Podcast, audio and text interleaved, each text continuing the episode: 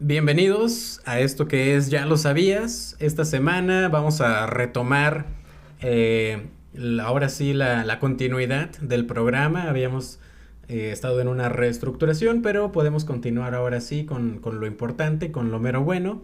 Ya lo sabías, un podcast que hablamos de películas, de series, de música y cultura pop, donde hoy le vamos a dedicar un espacio muy amplio eh, a una serie polémica, podríamos decir, puesto que trata temas muy delicados, pero que vamos a tratar de analizar lo más respetuosamente y visto desde un punto objetivo hacia lo que es la construcción como tal de la serie de Netflix, que es Dahmer Monster de Jeffrey Dahmer Story, o la historia de Jeffrey Dahmer. Así que comenzamos con Ya lo sabías.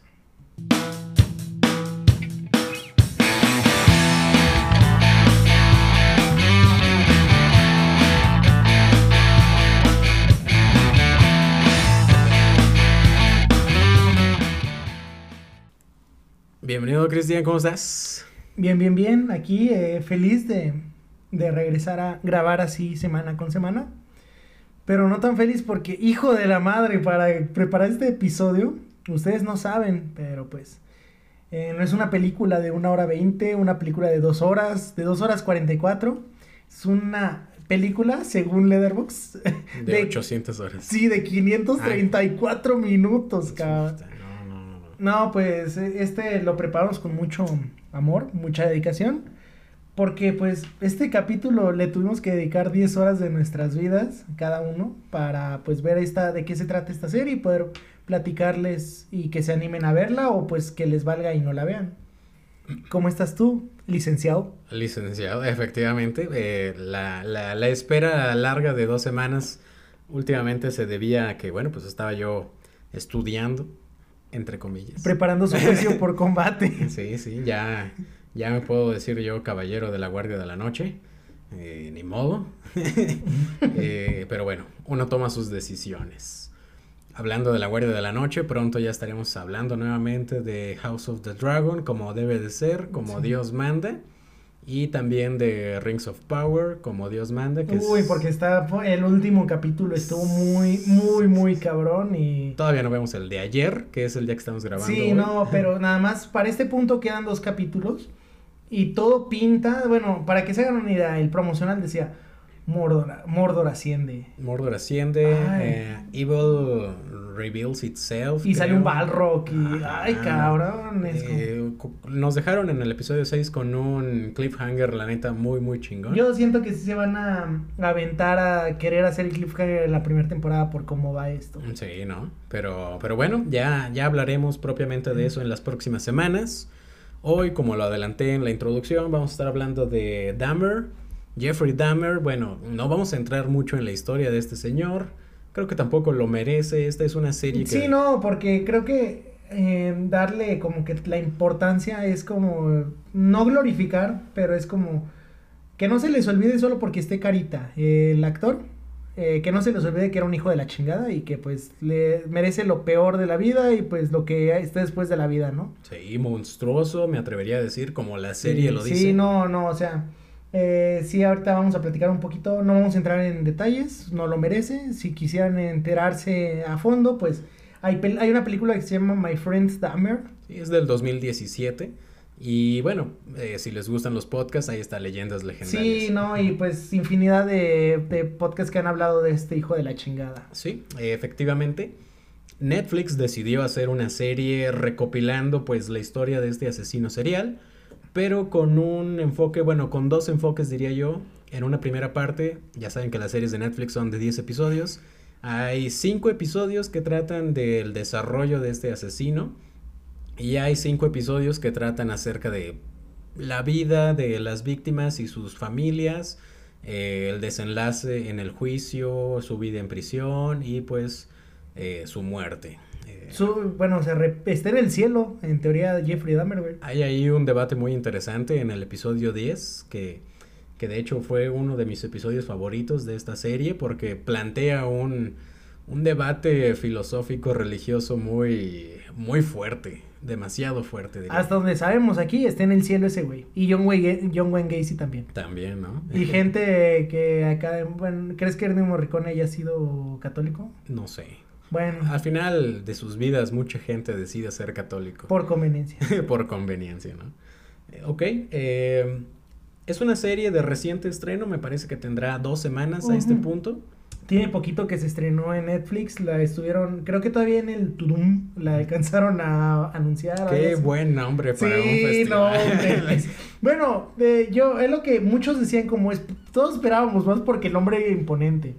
Y para los anuncios que dieron es como, bro, pero es que eso me lo has estado poniendo en la plataforma durante más de un año, o sea. Sí, si checas ahí la parte de próximamente, pues fue lo que te contaron de que lo que va a salir en Netflix en cuanto al desarrollo de su, entre comillas, festival, no fue muy interesante, pero el nombre, la mercadotecnia de Tudum eh, es muy, muy chido, ¿no? Todo el mundo que tenga o que haya visto algo de Netflix sabe por qué el Tudum.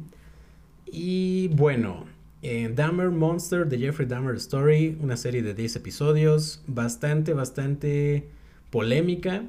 Mm, últimamente creo que en la cultura popular ha trascendido en los memes nada más en la parte en la que pone una película, pone algo en la televisión, ¿no? Tranquilo, solo quiero que veas la cotorriza y te puedes ir, poner un meme, ¿no? Ajá, tranquilo, solo quiero que escuches, ya lo sabías. y te puedes ir. te puedes ir. Ah, sí. Eso sí sería cringe.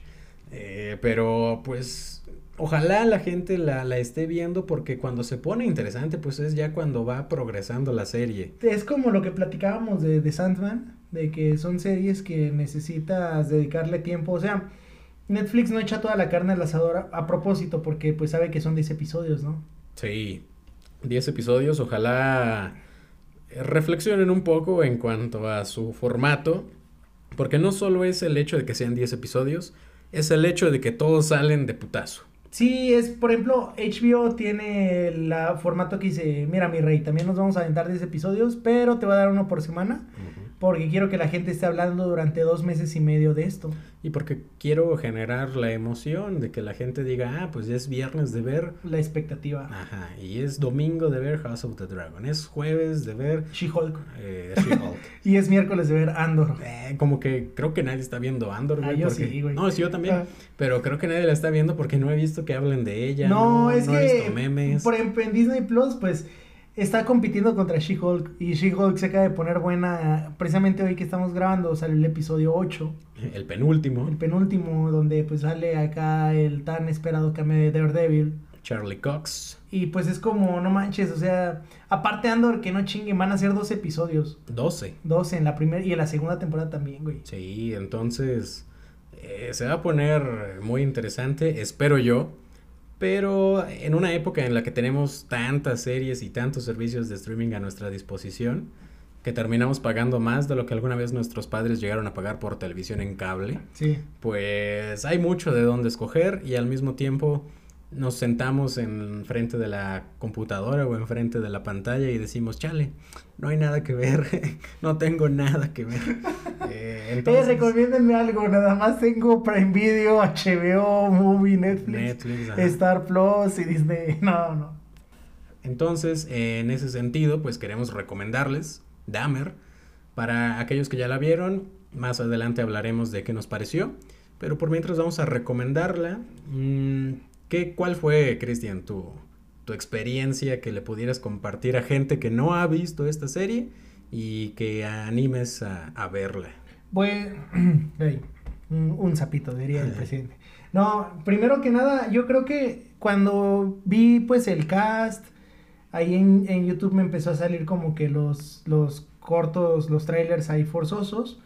Era, me recordó mucho la película de Ted Bundy, donde sale este Zac Efron de protagonista.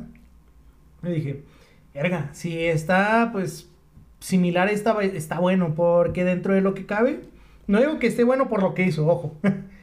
Hay que aclarar que si conoces la historia, si te gusta el true crime, si eres de este tipo de, de gente que le gusta saber de asesinos seriales o de crímenes de este tipo, pues es padre morbosamente ponerle cara o poner imagen al menos a lo que ya conoces, que ya hayas escuchado, que hayas leído Incluso que hayas visto como lo que, la cuestión que hay de las cintas que hay de, de John Wayne Gacy, de Ted Bundy, de Jeffrey Dahmer próximamente, pero ver así como que una crestomatía, que es básicamente eso, tanto la película de Bondi como la serie de Dahmer, ver una crestomatía pues le dan esta emoción de que sea algo narrativamente visual, visualmente narrativo mejor dicho. Em, yo creo que pues me acerqué por ahí yo no sabía cuántos capítulos tenía, honestamente. Creo que me la hubiera pensado dos veces en aventar. Si no hubiéramos grabado de esto, yo creo que sí hubiera sido de esas series que te echas como en tres semanitas, en cuatro, que ahí vas dejando que se cocine solita. Eh, Netflix recientemente, Umbrella Academy, sí me aventé mis, mi mes viendo esta última temporada. Porque ya me estoy acostumbrando a ver un capítulo por, por semana de lo que sea. O sea, de, tenemos House of the Dragon, tenemos The Voice Teníamos, eh, ¿cómo, ¿qué otra cosa tuvimos así mucho tiempo? De, pues todo lo que hemos ido mencionando. Hawkeye, Obi-Wan. Todo lo que hace Disney. Sí, ajá. Teníamos como que esta estructura de esperarte una semana. Y estaba bonito. Eh, en su momento cuando seguí el Arrowverse también era de que pues por semana avanzabas en la historia. Pero, pues bueno, me animé y ya que vi el, ya que vi el, la estructura del, del cast, que pues brillaba Evan Peters, más que nada, el Sweet Dreams, era como, vaya, pues vamos a ver de qué, qué, tal está, ¿no? Yo no conocía a este señor Ryan Murphy, pero me parece que acaba de estrenar otra película ahí en Netflix. Eh, pero pues digo, vaya, vamos a ver qué tal. Y la verdad, el primer capítulo está muy bueno porque el primer capítulo empieza en donde nosotros, bueno, los que les gustan este tipo de casos, sabemos dónde termina la historia de Bondi, ¿no? Que es como que... De Dahmer. Ajá, de Dahmer, perdón. su último asesinato. Eh, como que el aftermath no muchas veces le ponemos atención o no nos interesa, simplemente queremos saber la carnita de la historia. Y pues es un buen, que es un buen gancho empezar por ahí. Ya ahí, pues, la cuestión de la edición está interesante, es muy debatible, si les gusta a unos o no. Hay gente que se confundió, hay gente que... A mí me gustó porque, bueno, vimos The Witcher, ¿no? Y también eran tres líneas de tiempo diferentes que también iban bien desfasadas. Eh, hemos visto, pues nos gusta Christopher Nolan, básicamente. O sea, no es como que nos pudiéramos quejar por eso. Pero dentro de lo que cabe, mis primeras impresiones fueron esas en el primer capítulo cuando vi el taladro ahí dije, oh, oh, eh, es como, oh my god, it's happening. Es cuando, vi el taladro ahí es como, verga, se va a poner pesado. Un amigo que lleva más aventajado en el capítulo 3 me dice, pues no, no, está tan gráfica como te esperarías, que lo agradezco un poco. ¿Por qué? Porque aparte de la naturaleza de, de estos acontecimientos, eh, juega con esta cuestión teatral, al menos de la ejecución de cómo dar la expectativa de que cada persona se imagine en su cabeza, ¿no? Te ponen, eh, iba a decir close-ups, no, son ese close-ups inverso, en el que te vas alejando. Eh, fade out en la pantalla, o sea, te ponen este tipo de recursos para que tú solito te vayas haciendo en tu cabeza qué es lo que pasó y luego te ponen fotos aisladas para que vayas hilando eso. Creo que pues eso es de lo que me gustó mucho, me atrajo mucho la serie eh, no sé, tú sí, cuando viste que se iba a estrenar esto, cuando me dijiste, oye, güey, ¿cómo ves si grabamos esto? De, bueno, de hecho yo no, yo no estoy muy metido en el mundo de los asesinos seriales. Más allá de que me gustan los slashers y el género de terror como tal, me gusta que se quede dentro de la ficción, ¿sabes? eh, entrar al mundo de lo basado en hechos reales siempre es muy complicado. En primer lugar, porque nunca está basado 100% en hechos reales Puedes tomar datos y puedes tomar acontecimientos que sí pasaron, pero a final de cuentas, ¿quién te va a decir cómo estaba Jeffrey Dahmer adentro de su departamento? No, son, son, dramatizaciones, totalmente. Exactamente. Nunca vamos a saber exactamente cómo fue que pasó eso.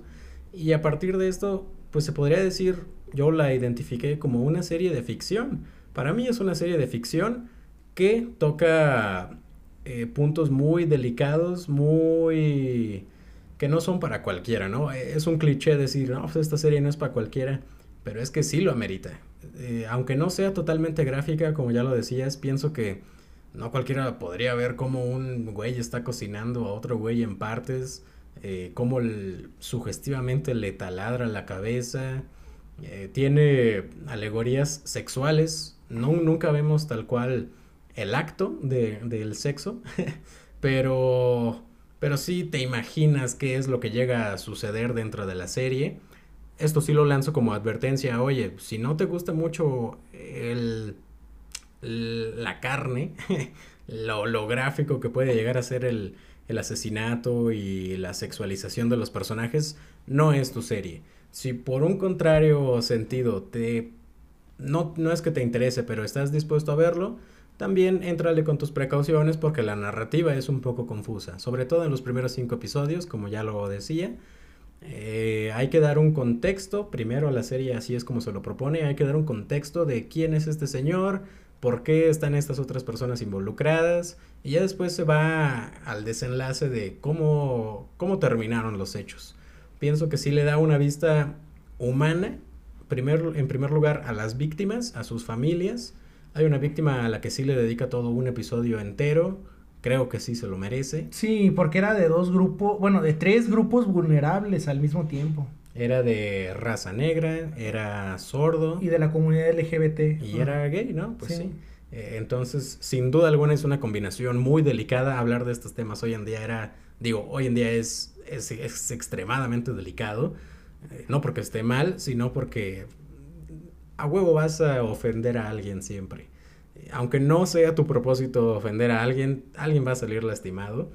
Pero el lado humano recae en ellos y también en la propia familia de Jeffrey Dahmer. A mí, neta, me convenció muchísimo la actuación de Richard Jenkins. Ah, el papá. Que la hace de Lionel Dahmer. Sí, sí te transmite lo que estás sintiendo en ese momento, esa impotencia yo pienso natural de, de, todo padre de familia, de querer entablar una relación con su hijo, no lograr hacerlo, tener por un lado tu propia vida, pero tienes tu familia, eh, tienes al hijo conflictivo y, lo quieres, lo amas y te provoca sentimientos, lo ves llorar al Señor y si dices, ay güey, sí le sufrió bastante, ¿no? Esa actuación neta, neta sí me conmovió. No, está, está bastante bien actuada esta serie Evan Peters, lo que le platicaba otro amigo es que pues Dahmer, por lo que se sabe de él, lo que está grabado de él, era una persona bien cínica, muy inexpresiva. Y Evan Peters estamos acostumbrados a verlo como, bueno, como Quicksilver, creo que es su papel más, al menos contemporáneamente más recordado. Era alguien, aparte de cara de que es buena gente. Y yo creo que pues desde, desde, partiendo de ese punto, es conoces al personaje o al menos lo empiezas a conocer con la serie, ves su inexpresividad, su incapacidad para transmitir emociones y te convence, o sea, genuinamente. Y es algo que sí está muy, muy, muy, es hielo muy delgado porque dicen, ¿en qué punto empiezas a empatizar con el asesino? Porque algo muy, algo que sí me gustó mucho de la película de Ted Bundy con este... Mm, eh, Zac Efron. Con Zac Efron, iba a decir este guapo. Con bueno, ya no tanto. Pero con Zac Efron es que mm, nunca te dan oportunidad de que empatices con él. O sea, siempre te están recalcando que es un hijo de la verga. Y acá se toman como que la libertad de decirte, oye, pero era humano. Oye, tenía su contexto. Incluso en un, un personaje secundario en uno de los últimos capítulos se están quejando precisamente de toda la atención mediática que está recibiendo Bondi después de todo el desmadre que hizo. Dicen, bueno, es que a lo mejor si conocemos su contexto, y es como, no, su contexto no va a cambiar lo que ya hizo, o sea, es como, pues, pues qué mal que le fue así de niño, pero si imagínate que a todos los que les fuera mal terminaran siendo como ese hijo de la verga, no, o sea, no es justificación, y también es como, no hay que glorificarlo, porque en TikTok me he encontrado un buen de edits de Ivan Peters, en estos que te ponen pum, pum, así varias fotos, donde lo ponen este güey, pues para la serie se puso, se puso mamado este Ivan Peters, bueno, marcadito al menos. Sí, levantó pesas. Sí, levantó pesas, te le ponen así sus close-ups donde nada, lo único que están haciendo las personas que editan esto es sobresexualizar a una persona y encima de eso un personaje. Y es como, ah, no, no hagan eso, o sea, no está bien. No está bien. Eh, sí, la misma serie, conforme va finalizando en los últimos episodios, te dice por qué no está bien hablar de este pedo de los asesinos seriales. En primer lugar, está sacando provecho de algo que sí pasó. De una tragedia. Y que fue una tragedia que afectó a muchas familias.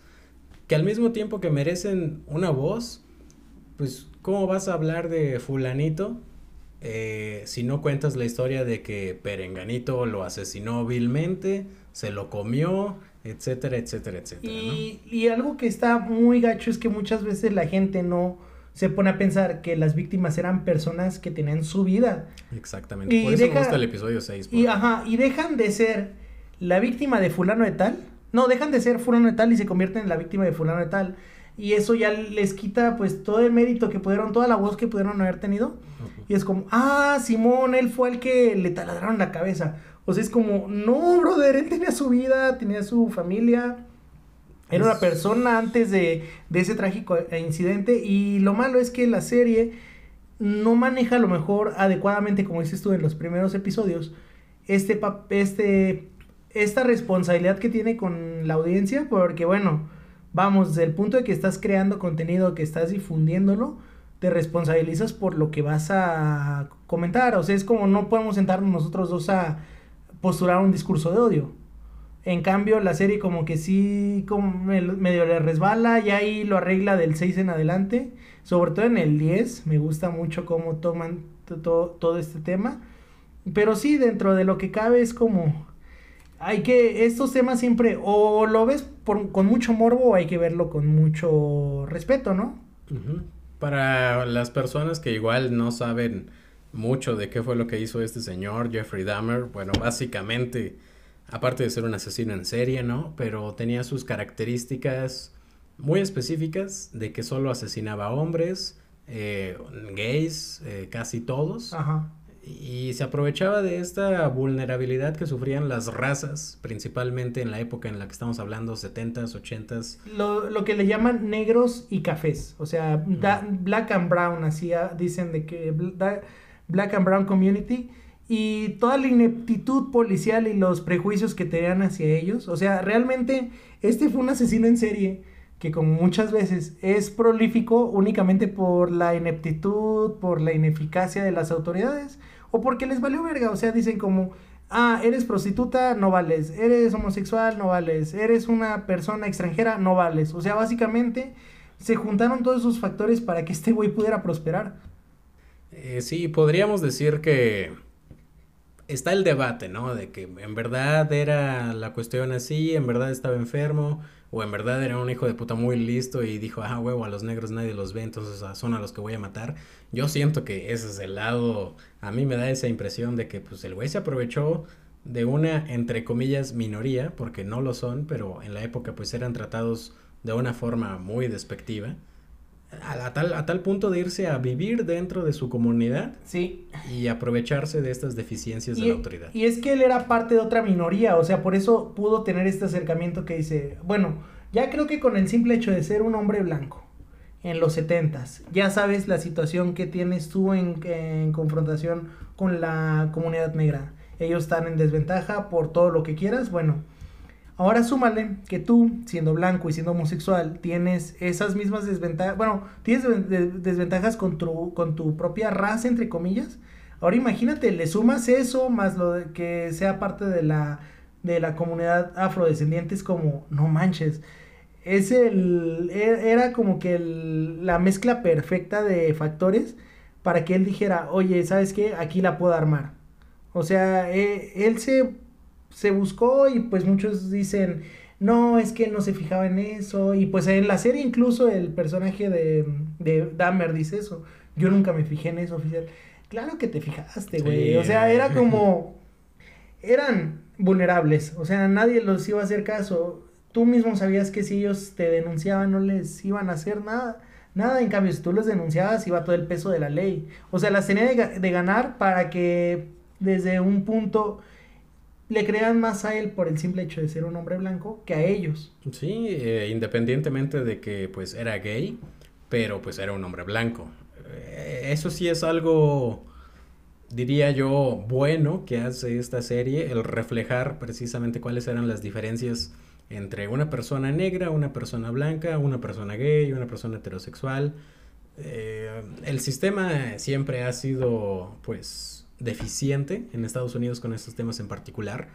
Y bueno, sí derivó en que hubiera sus sucesos trágicos como lo es eh, eh, Jeffrey Dahmer. Pienso que referirse a él como el carnicero de Milwaukee es malo porque pues, güey, le estás dando como que una... No está, está, cuando le pones eso, le glorificas con un título. Sí, o como de por qué, por, qué merece la pena de que lo llames de tal forma. No, güey, es Jeffrey Dahmer, el asesino serial. Sí. Punto, güey. O sea, no, no le vamos a decir, ah, chingón, güey, tú eres un carnicero. No, no, no, no, no, no. No, también de que es como el...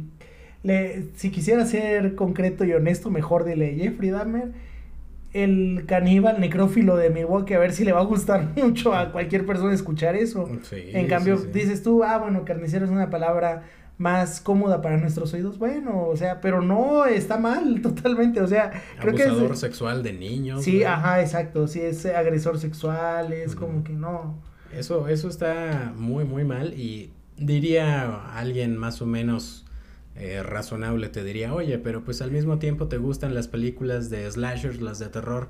Sí, güey, porque eso es ficción. Y de ese lado, aunque la cultura popular termina apreciando al asesino, pero el chiste de las películas slashers es ver cómo el asesino la caga o cómo va a recibir su merecido. Para empezar, que exista eh, la figura de la Final Girl. Ya desde ahí es como te están dando la luz de esperanza de que sí se puede vencer en cambio acá no, o sea, acá no hubo no, bueno, va a ser alguien en cine, sí, sí hubo alguien final, sí, pero está mal, o sea, no debería, para empezar, no debería de existir en primer lugar alguien que haya sobrevivido por cualquier otra razón, que al mismo tiempo, algo que sí me gustó es que usaron el recurso de Halloween totalmente, de que las, las víctimas ya alucinaban a este Jeffrey Dahmer y es como una secuencia de cualquier película de Halloween que quieras ver. Lo veían en sus sueños, lo veían en las ventanas. En la calle, entre la gente. Es un recurso, sí, muy peliculesco, pero real hasta cierto punto, ¿no? De, el traumatismo que les eh, que infligió a las familias de las víctimas.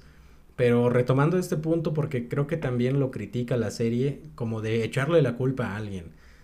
Eh, se, se, recargan mucho en echarle la culpa a, a la cultura popular, a los cómics, a las películas, a los videojuegos. No emite un juicio como tal la serie, pero yo sí me atrevería a decir, no es culpa de eso, porque pues, hay un chingo de gente, incluyéndonos a nosotros, que nos gusta ver esas películas y no por eso somos asesinos seriales. No, eh, de hecho está bien chistoso y en el caso de Dahmer, bueno, no lo mencionan en la serie, pero casi todos los asesinos seriales, no es una generalización, pero se les juntan tres, o ¿cómo se llama? O al menos dos de tres factores, que es una madre abusiva, un traumatismo en la cabeza y en algunos casos abuso sexual. Y Damer tenía dos de estos tres, o sea que era pues la madre y el, bueno, el traumatismo no lo pusieron acá, acá simplemente dijeron, ah, es que una vez le operaron de una hernia. Y ya hasta ahí es como que por ahí, y es que actualmente se ha demostrado un poquito, hay varias hipótesis, también ahí se habla de que en los en los 60s y 70 los juguetes tenían mucho plomo y el plomo se ha demostrado que causa cierto daño en, el cerebro hasta el punto de que, bueno, los romanos cuando empezaron a hacer los desmadres del coliseo y esto, era porque tragaban vino en, copas de plomo. O sea, el, el contacto prolongado con estos minerales, pues ahí tiene efectos chistosos. Y en la serie dicen, no, y también hay otra hipótesis que habla de que pues son, eh, ustedes son la generación que viene, pues que los padres pelearon la Segunda Guerra Mundial en Vietnam, traen traumas, los recargan en la familia. Y porque si hablamos de los setentas, estamos hablando de Ted Bundy, de Richard Ramírez, de Jeffrey Dahmer, de, de bueno, John Wayne Gacy fue un, fue un poquito antes, me parece. Sí, fue como en los 50, 60. Sí, más o menos. Ed Gein, que sí lo mencioné, fue en los 50. O sea, sí, fue una, fue una década oscura para Estados Unidos, BTK, o sea, eh, incluso este enfermo de Charles Manson, que si bien él no hizo nada, eh, como, ahora sí que materialmente, él influyó a todas las personas que hicieran su desmadre. Sí, sí, pero uh, nuevamente, echarle la culpa a alguien o a algo, creo que es incorrecto. También está la teoría de que, a ver, tenía una familia disfuncional, el 99% de la gente tiene una familia disfuncional eh, su madre abusó de medicamentos durante el embarazo. El 50% yo creo de las madres hacen eso, sobre todo antes, en esta época en la que no, para empezar, antes como ves estas series, películas y ves gente fumando en el hospital. Sí. Es como que gente tomando cuando están embarazadas. Vean Mad Men, si quieren ver como más o menos, o sea, los ciertos a la gente le, era como, ah, esto lo va a hacer más fuerte, ¿no? Sí, a lo mejor sí tenía algún daño físico, incluso psicológico, por supuesto que sí, no lo estoy negando. Pero de eso a decir, ah, pues es que es culpa de su familia, pues no, carnal. Si no, si eso fuera todo, todo mundo seríamos asesinos seriales y no. Hasta cierto punto pienso que es la salud psicológica, la salud psiquiátrica la que ha ido influyendo en este aspecto.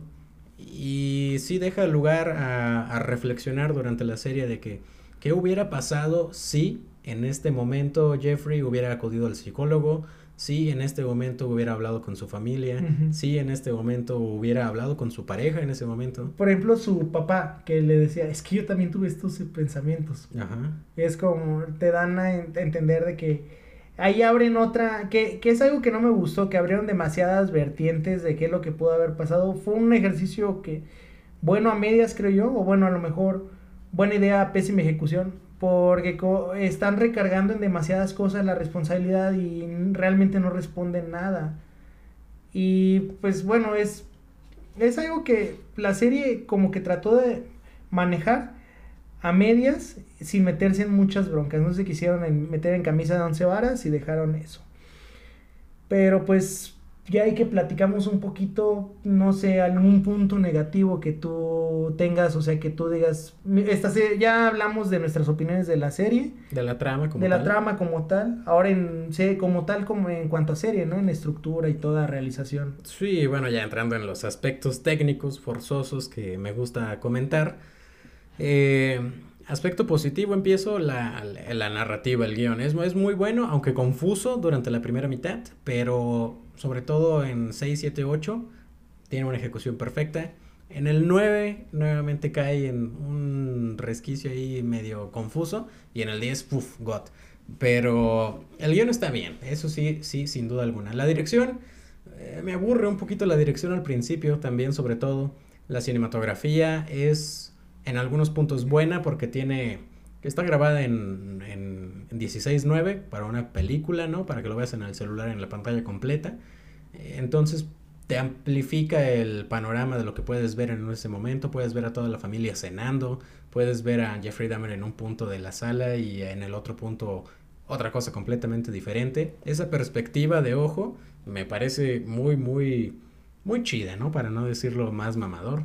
Eh, pero un aspecto malo de la cinematografía es el abuso de, la paleta de colores, ¿no? Eh, no me voy a poner mamador, pero se ve un chingo de amarillo durante toda la serie, pero muy, muy, muy amarillo en muchas escenas que, como, ¿por qué, güey? Sí, entiendo que todos los colores transmiten una psicología, una psicopatía, entiendo ese aspecto, güey, pero lo vuelves aburrido, lo vuelves aburrido en el punto de que, ah, pues sí, güey, ya sabes que van a entrar aquí y todo se va a ver de cierto color. Eh, es como cuando en las películas, tú lo comentabas antes, pues van a México, ¿no? Y, ponen todo sepia. Es como de, güey, yo sé que así no se ve. Se ve muy, muy falso en ese aspecto. Eh, hay otros puntos donde, por ejemplo, vemos a una víctima, a este que mata en el hotel. Ah, y claramente se ve que es un maniquí maquillado, Es como de... Si, si no habías sido gráfico en todo el desarrollo de la serie y en este momento sí lo quieres hacer, ¿por qué le enfocas la cara al muerto donde claramente se ve que es un maniquí maquillado? No, y yo digo, con el presupuesto que tuvo esta serie, bueno, para que contrates Evan Peters, o sea, es como, mejor contrata a alguien que te haga maquillaje FX, deja al actor ahí, que te le hagan un maquillaje, porque sí se puede, o sea, puedes maquillar a alguien vivo de que le acaban de deshacer la cara. Como no muestres la cara, sugestiona a todo mundo de que el güey está destrozado y muerto, como lo habías hecho durante los episodios anteriores, y listo, güey, no hay necesidad de, de llegar a ese punto. Eh, por otro lado, aspectos negativos, eh, errores de edición, diría yo, como que bueno, no tanto de edición, esas son decisiones más como que directivas de vamos a abordar el principio de este episodio por aquí para conectarlo con el inicio o el final del segundo episodio del que sigue consecutivamente. Eso es un poco de seguir, es un poco difícil de seguirle la línea a eso si no estás al 100% atento con la serie. Ah, claro, no es algo que dices, ah, el episodio empieza en A y termina en B. No, puede empezar en A y terminar en A también. Básicamente el inicio de la trama es como de Ah, te preguntarás por qué estoy aquí. Sí. Bueno, esta es mi historia. Ya, eso explica muchísimas cosas. Eh, aspectos negativos hasta ahí no la voy a destrozar porque no es una mala serie, pero no es perfecta, sin duda alguna.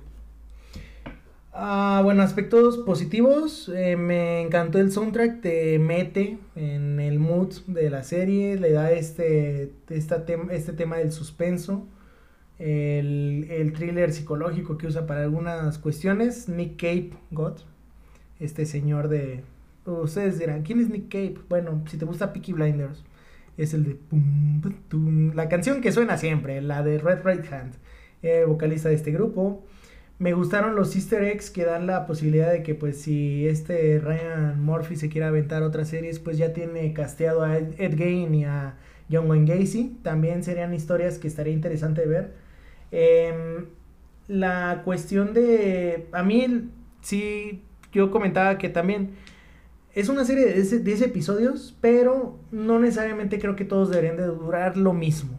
¿Por qué? Porque hay episodios que se alargan más de lo que deberían y hay otros donde todo pasa demasiado rápido. Yo creo que hay, no sé, si le quitabas 20 minutos a este y los distribuías en 10 y 10, en los siguientes hubiera sido algo mejor de ver. Em, yo honestamente sí, sí sufrí mucho verlo. Bueno, me atrapó mucho, pero era como, no manches que un voy en el episodio 5. Le ponía y decías, ah, me faltan 20 minutos porque llevo 40. Y casi siempre en el minuto 40 era cuando ya me desesperaba de, de estar viendo el episodio, porque ahorita estoy viendo las series del CW que tienen como que ese formatito de 35-40.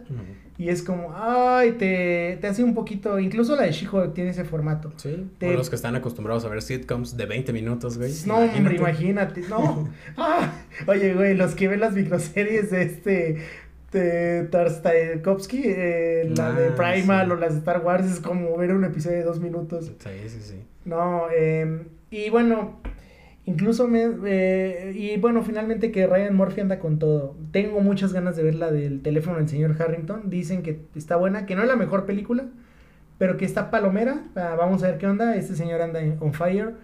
Y pues, el aspecto, ¿cómo se llama? Otro otro aspecto, perdón, me estaba tapando la boca, es un reflejo. Otro aspecto negativo ya para finalizar de esta serie es que, insisto, ¿por qué pusieron a alguien muy atractivo para hacer de esto? Porque yo siento que de cierta forma es como que te estás haciendo esto con el propósito de que mucha gente se sienta atraída por él. De vender. De venderte la imagen, sí. Es como Wolverine. Ve, lo ves en un cómic el vato mide como unos 50, está todo peludo de la cara, todo feo, o sea, se ve, no es atractivo visualmente.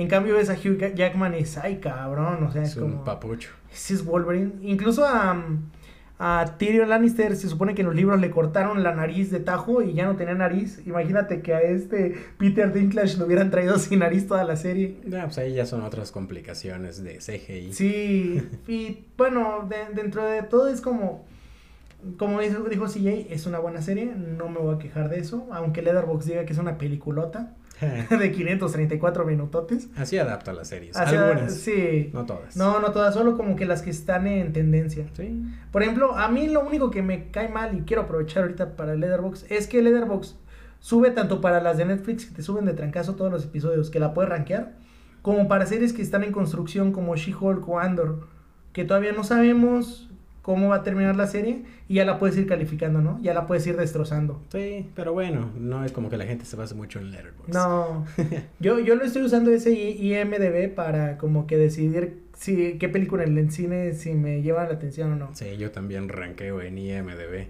Eh, me dicen, oye, y es, checa esta peli, ¿quieres ir a verla? Y yo, espérame. espérame, déjame ver. Dame dos minutitos para concluir con el aspecto técnico, mencionabas a Ryan Murphy, es el creador de esta serie junto con el señor Ian Brennan. Eh, Ryan Murphy me parece que es el productor de Glee. Ah, mira. Eh, y además de American Horror Story. De ahí sale Evan Peters sí, también. salen con maquillaje, ¿no? En, la primera temporada tiene. Como de arqueto. Tiene un papel protagónico, me atrevería a decir. No es tal cual el protagonista, pero sí sale muy seguido.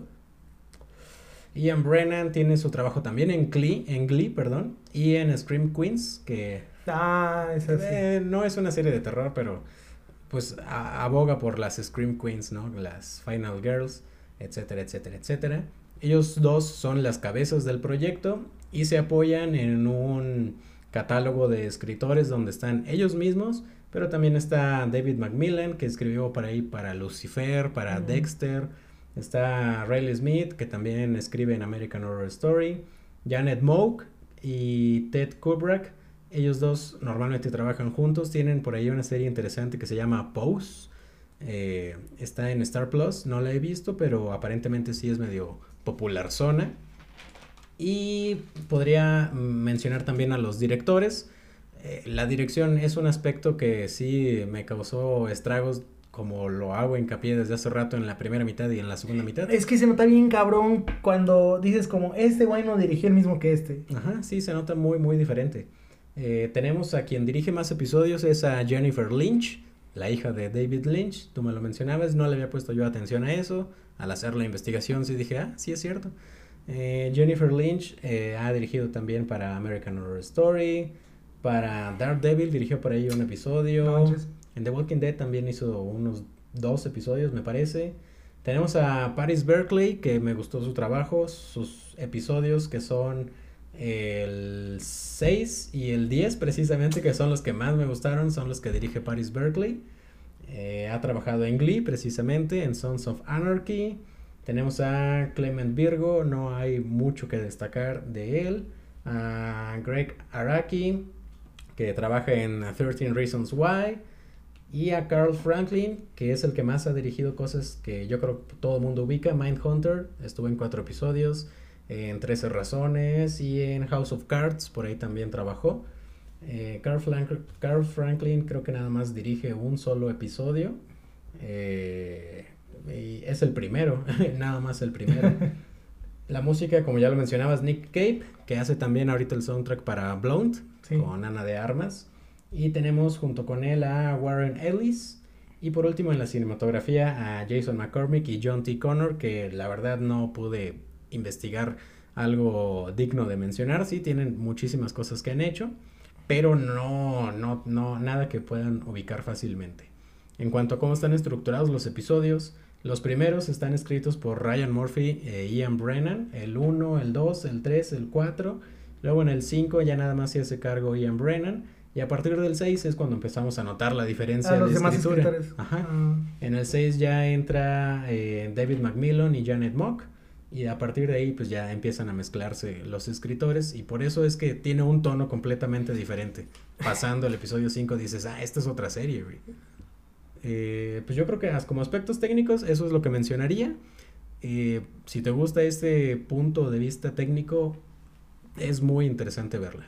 Sí, eh, yo creo que pues anímense a verla. Eh, no les recomendamos que la vean tan rápido como nosotros para que la disfruten más. Un episodio cada dos días. Sí, está bien, échensela así tranquilito. Porque si es una serie muy demandante en cuanto a tiempo. Eh, atención. de atención, no va a tener segunda temporada. No, es una miniserie. Sí, es una miniserie, así que no se preocupen porque digan, no manches, es como yo, creo que ya va a salir la tercera de Witcher, güey, no he terminado de ver la segunda vez. Yo no la he empezado. Pero sí me gustaría que fuera premiada como debería de ser en actores, que es lo que más me, me, destaca a mí. Evan Peters y Richard Jenkins se llevan el galardón sí o sí, para mí. Y a lo mejor en dirección no, en escritura tampoco. Digo, no, no, no hay nada así que digas, wow, innovaron, wow, lo hicieron. No, pero es que aparte van a competir contra otras series bien cabrón. Lucifer, de Lucifer, perdón, de Sandman. Sandman, bueno, no sé si sea considerada miniserie. Ah, sí, cierto. Sí, no, no, no se puede saber si es miniserie. Ahorita miniseries no me vienen muchos a la cabeza, son pocas normalmente pero siempre son muy buenas, entonces sí es un área... Que Novi se supone que iba a ser miniserie, ¿no? Ah, sí, igual puede competir contra ese. Ajá. Eh, son aspectos y géneros muy diferentes. Sí, no, ese, esa va a arrasar con todo lo técnico, todo. Yo me espero que sí, o igual también en, en actuación, Ewan McGregor se lo merece. Sí, la verdad sí está, ver a Obi-Wan deprimido no se ve todos los días. No, no, todos los días no. Y bueno, pues en general, para aquellos que ya la vieron, pues nos pueden decir qué opinaron al respecto. Eh, ojalá haya puntos eh, en los que estén de acuerdo con nosotros y si no, pues también es perfectamente. Oye, es como en el capítulo de Rings of Power que nos comentan. Esa serie trata de pura mierda. Ay, cabrón, escalaste muy rápido tu opinión, pero... Sí, bueno, es que le, al título le puse Rings of Power, ¿de qué se trata, no? Porque es donde hablamos del de, origen de la serie y sí nos comenta ahí un güey. Se trata de una y pone el emoji de una mierdita. Entonces, pues, pues sí, hay opiniones divididas en todo, como siempre y como debe de haber. Acuérdense que somos personas diferentes. No, y aquí abogamos por la diversidad de opiniones, porque pues es lo que le da carnita. Sí, tenemos gustos diferentes, no nos tiene que gustar lo mismo a huevo. Eh, nada más proponemos y pues con este episodio damos por iniciado octubre eh, con mucho respeto, no le ponemos Octubre del Terror todavía porque no se lo merece, no es terror porque esta cosa sí pasó. Sí, no, el, el terror va, espérense películas como X o a lo mejor ahí Bodies, Bodies, Bodies, quién sabe, o alguna clasicona. Sí, por ahí va a haber cosas de las que hablar las próximas semanas. Estaremos hablando de, de películas, yo propondré alguna película clasicona, Cristian una más moderna, que es lo que le gusta. Eh, y también, como dije al principio, pues lo nerd que anda por ahí, muchísimas cosas Bastantes. que, que House of Dragons se está poniendo de terror, güey. ¿Ah, sí? sí. vaya, es que eso no lo estoy siguiendo. Pero, pero me la pondré a ver ya próximamente. Voy a buscar a 10 cabrones para que rentemos una sala de, del Cinépolis VIP. Ya me dijeron que ahí pueden pasar el final de temporada. Ah, sí. Si consigo, o sea, si consigo mínimo 10 personas. Oh, genial. Voy a ver, voy a cotizar ahí interesados. Si se quedaron hasta ahorita, ahí echen un mensajito. Ahí echen un mensajito. Sí, sí hace falta, ¿no? Me acuerdo de las experiencias de ir a ver eh, Game of Thrones en algún bar, con un chingo de racita, ¿no? Eso estaba chido. Creo que ahorita ya no se hace mucho, pero, pero estaría bien hacerlo. Sí, igual en la guardia de lobo vamos o algo. Creo que ya no existe. Ah, eh, demonios. sí, es donde pasaban Game of Thrones, ya no existe. Chale. Está aquí cerca del estudio, pero estaba cerca del estudio. Pues esa es la conclusión por esta semana. Eh, nuevamente los invitamos a que opinen, a que le den like si lo están escuchando en YouTube, a que lo compartan si lo están escuchando en Spotify. Y, un comentario ahí, lo que sea. No, eh, compártanlo con un amigo. Oye, ¿te interesa ver Dahmer? Escucha este podcast. Sí, te, lo que hace la tarea, en lo que estás, vas al trabajo, eh, que estás cocinando, te estás bañando. Ahí en lo que estás haciendo algo no te quita mucho tiempo. Desde aquí les mandamos un corazoncito coreano a todos aquellos que sí comparten el podcast, que lo disfrutan eh, una disculpa porque no ha estado tan regular, pero... Pero ya, ya, ya se va, ya se va, se va a estabilizar. Se va a estabilizar, exactamente. bueno, pues esto fue Ya lo sabías y nos estaremos escuchando. La próxima semana.